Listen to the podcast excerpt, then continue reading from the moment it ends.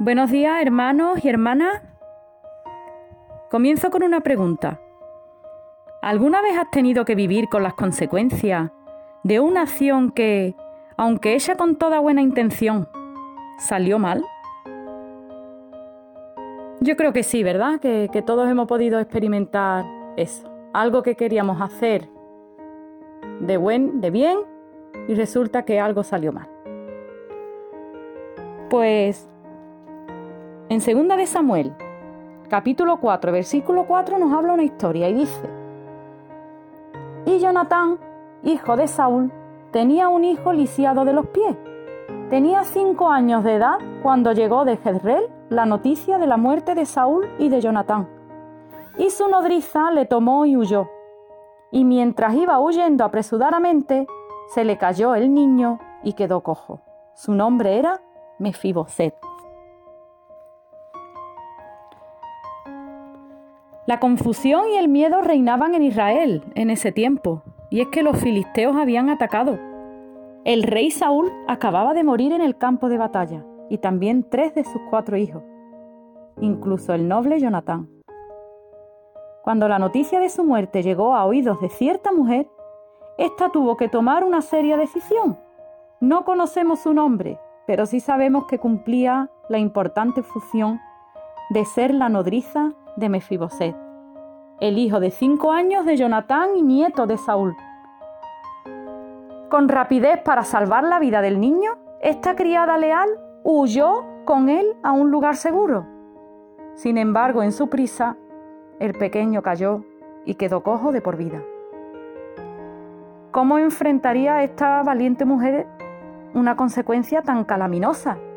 No lo sabemos con certeza, pero podemos imaginar que se culpó y cargó con esta culpa todos los días de su vida. Sin embargo, esta niñera había intentado hacer lo correcto y en un momento de crisis había actuado a tomar cuidado del niño y ocuparse de él.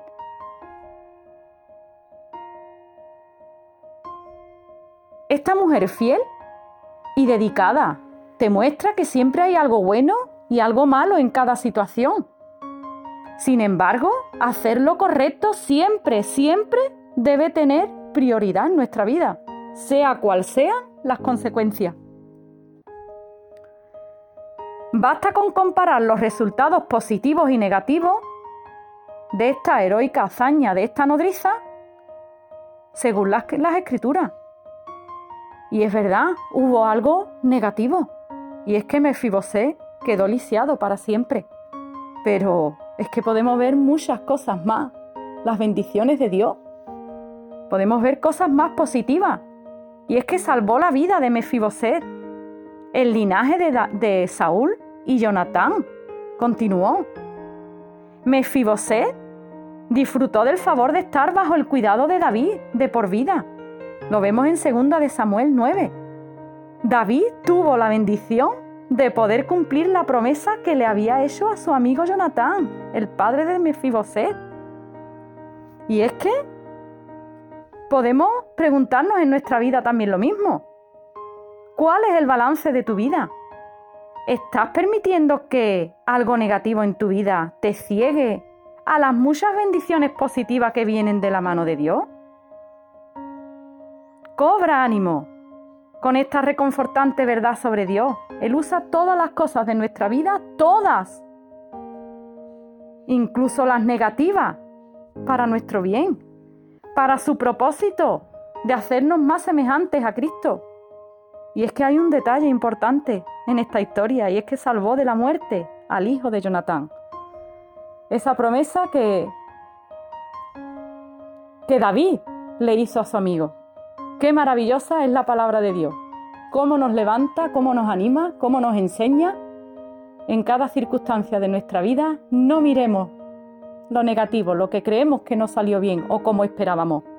Miremos mejor todas las bendiciones que vienen de la mano de Dios sobre nuestra vida. Cómo Él convierte nuestras cosas que, que quizás lo, lo hemos, queríamos hacerlo todo bien y no salió porque era en un momento que tuvimos que tomar una decisión tan rápida. Así que meditemos en esta mañana en esta palabra Un saludo y buenos días a todos.